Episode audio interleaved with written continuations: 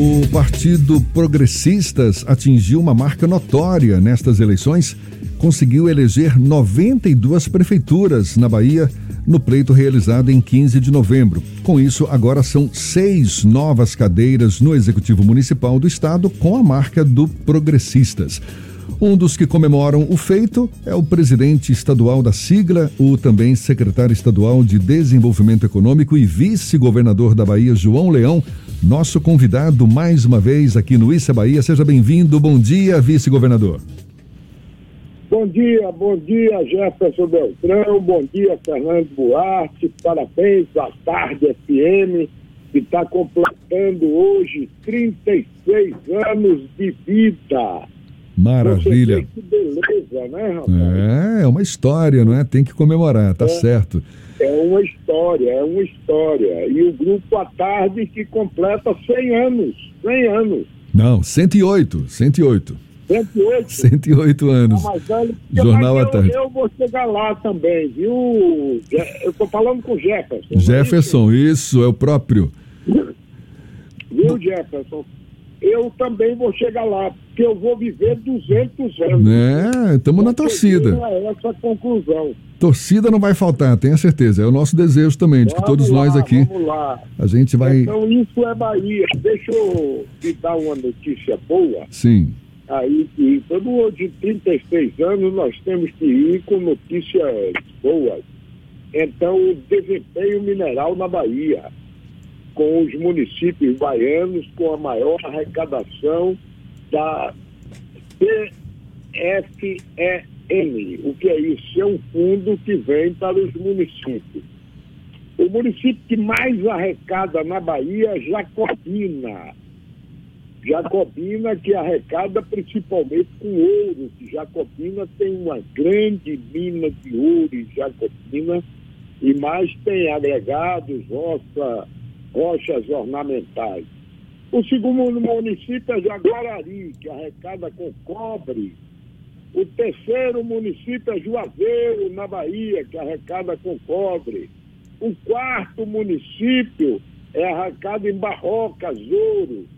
Aí você vem Maracás, Andorinha, que é como, Belmonte, com rochas ornamentais, Dias Dávilas, com água mineral, Paramirim, rochas ornamentais e outros diversos.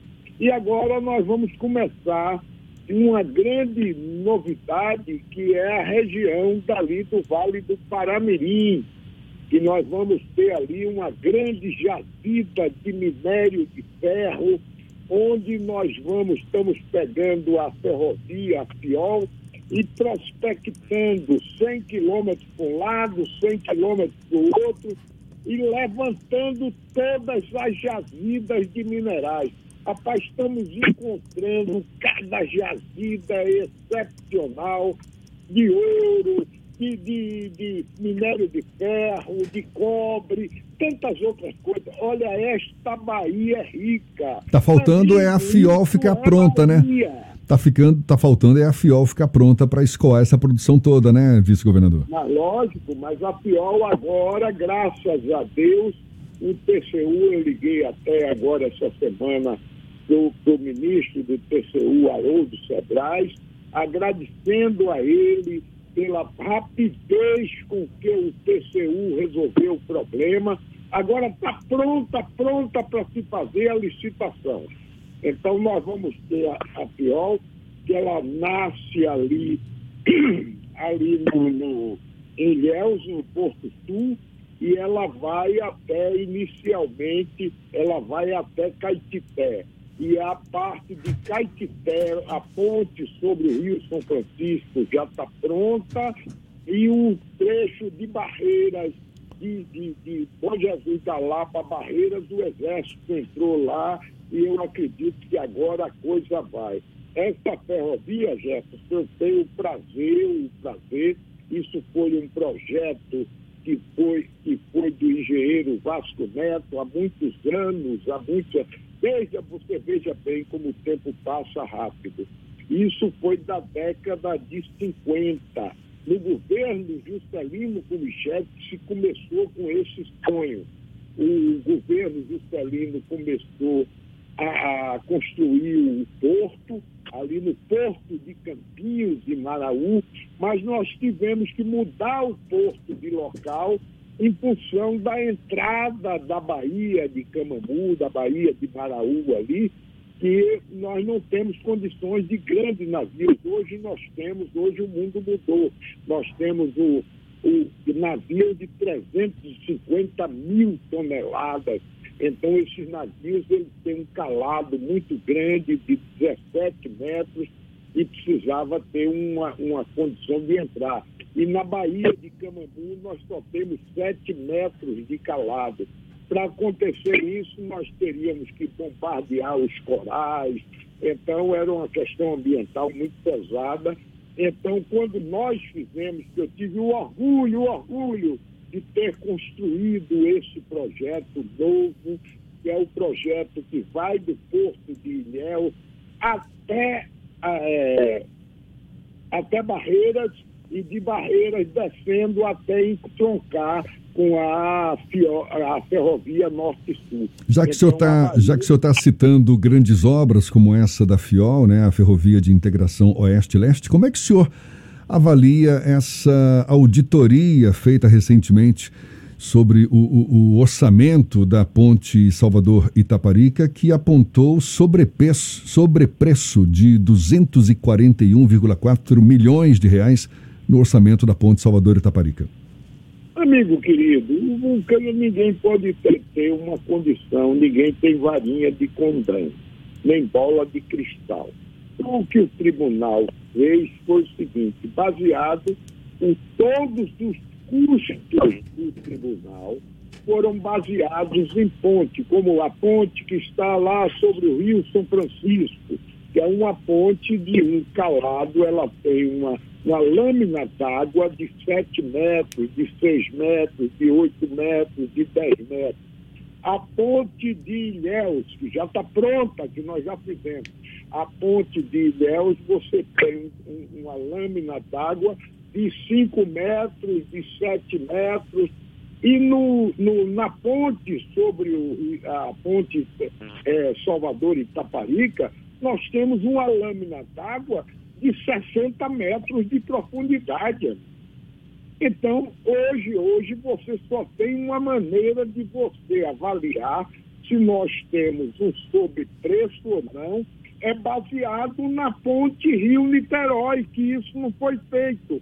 E se, se fizer, eu tenho certeza absoluta que a ponte Rio-Niterói pelo tamanho que ela tem, ela vai estar bem mais cara hoje, se você fizer uma reavaliação dos custos que aconteceram naquela época, ela é praticamente o dobro do valor da ponte Salvador Itaparica. Vice-governador, saindo um pouco dessa área menos mais técnica indo para a área política, eu queria ver qual a avaliação que o senhor faz do desempenho do Progressistas nas eleições de 2020. Inclusive, até teve um momento de tensão quando o governador Rui Costa sinalizou que se o PP tivesse apoiado o Zé Raimundo, o, o deputado estadual venceria ainda no primeiro turno lá em Vitória da Conquista. Qual o resumo, qual o balanço que o senhor faz sobre o desempenho do partido? Olha, o desempenho do, do PT foi excepcional, modesta parte. Nós saímos de 56 municípios na última eleição para prefeitos para 92 municípios. Então, nós tivemos um crescimento absoluto.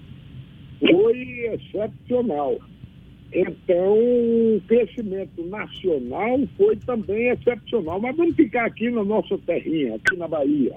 Então, você tem um crescimento na Bahia que foi algo excepcional. Nós saímos de, de 500 e poucos mil votos para 1 milhão e 27 mil votos. Uma evolução de mais 37%. Fomos o partido que mais cresceu no estado da Bahia. Então eu fico, quero dar os meus parabéns a todos os nossos candidatos a prefeitos, vice-prefeitos, vereadores, todos aqueles que levaram a nossa sigla, o 11, para toda a Bahia e foi excepcional. Crescemos em número de cidades maiores, nós agora fizemos a cidade de Candeias, fizemos aqui na região metropolitana, fizemos com Dona Nilza, a Nilza da Mata, a cidade de, de São Sebastião do Passé, é, ganhamos é, é, Jiquié com o deputado Zé Tocá, que vai ser prefeito agora, ganhamos na Barra, ganhamos em diversos municípios grandes, e nós realmente foi uma grande vitória. Uma outra questão é que, a partir dessa emergência, desse aumento do progressistas aqui na Bahia, os dois maiores partidos da base aliada do governador Rui Costa são PSD e PP, que inclusive vivem uma disputa iminente pela presidência da Assembleia Legislativa da Bahia. Esse resultado das eleições de 2020 colocam os dois partidos, e no caso do senhor, do Progressistas, como uma força para disputar a eleição de 2022, inclusive pleiteando a cabeça de chapa ao governo do Estado? Olha, eu, eu tenho, eu e o senador Otto Alencar, nós temos dito o seguinte, vamos começar pela UPB. UPB é uma questão dos prefeitos, os prefeitos que vejam lá, que elejam seu presidente, como foi na eleição passada, que ficou com o PSD. E nós apoiamos, não tivemos problema nenhum, apoiamos o PSD. A Assembleia Legislativa é uma questão dos deputados também. Eu acho que governo, governo e partidos não devem se envolver nessas questões da, da política, é, é da disputa de cargos eletivos na Assembleia. O que é que nós queremos? Queremos que seja uma pessoa que é ligada à base governista do nosso grupo político. Se der uma pessoa ligada ao senador Otto Alencar, se der uma pessoa, um deputado ligado ao governador Rui Costa, dos partidos aliados, nós vamos estar juntos, gente. Eu não vejo problema nenhum nisso. Como se der também uma pessoa ligada ao PP, nós estamos. Eu disse o seguinte: o que eu disse é que eu era favorável à reeleição do presidente, é, é, o deputado Nelson Leal, no sentido que Nelson pegou essa fase de pandemia aí, dos problemas da Assembleia, praticamente não teve nada. Então, já que não teve nada, praticamente, nós tivemos a Assembleia paralisada, apesar de votaram todos os projetos de interesse do governo da Bahia, mesmo online, mesmo é, é, os deputados, cada um na sua casa, votando no telefone, votando no, no computador, nós é, é, tivemos uma Assembleia que realmente, mas a Assembleia não funcionou. Então, o que é que nós queremos? Dar o direito ao deputado Nelson Leal de ser isso. Isso aí, eu continuo dizendo que eu sou favorável a essa tese, até por direito, por direito. Vice-governador da Bahia, João Leão, sempre um prazer tê-lo aqui conosco. Muito obrigado pela sua participação mais uma vez. Parabéns aí pelo desempenho do Progressistas nas eleições. Seja sempre bem-vindo. Ah, Bom dia. Então, parabéns a todos os partidos. O PSD cresceu muito também. Todos os partidos do nosso grupo, foram partidos que quereram, o PSB e diversos outros partidos do PCdoB. Então, são partidos realmente no nosso grupo que estão crescendo. Eu tive a felicidade de ser o que? Aquele que mais cresceu no universo de todos os municípios da Bahia. Mas a você, ouvinte, um abraço muito grande. Quero dar os meus parabéns ao Jefferson Beltrão, ao Fernando Duarte, a toda a diretoria, à Tarde FM pelos seus 36 anos, ao, Jornal à Tarde pelos 108 anos de existência e dizer o seguinte: isso é Bahia. O que nós queremos é a Bahia desenvolvendo, é a Bahia gerida. Uma grande coisa, nós assinamos esses dias agora um grande contrato para a Bahia de energia eólica no valor de 6,5 bilhões de reais. Você imagine os parques de energia eólica. Você que está me ouvindo, é, é, 48% da nossa energia que é gerada hoje, que ilumina residências da Bahia, que operam nas indústrias da Bahia, já é proveniente de energia eólica. Este grande projeto que nós assinamos foi no município de Casa Nova, onde nós vamos ter, nós vamos praticamente dobrar a quantidade de energia eólica nos estados com todos os projetos. Nós teremos agora 123 novos projetos de implantação de energia eólica. Então, amigo, eu tenho tanta coisa boa aqui para a Bahia, crescimento número de empregos, os parques de usina, de usina de açúcar e álcool, estamos construindo 11 usinas, quando a primeira já morre o ano que vem, já vai começar a segunda, já vai a terceira, a quarta, a quinta. Então, isto é Bahia. Mara